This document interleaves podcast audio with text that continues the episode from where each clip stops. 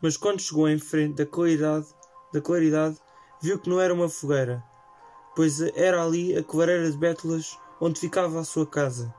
E ao lado da casa, o grande abeto escuro, a maior árvore da floresta, estava coberta de luzes, porque os anjos do Natal a tinham enfeitado com dezenas de pequeninas estrelas para guiar o cavaleiro.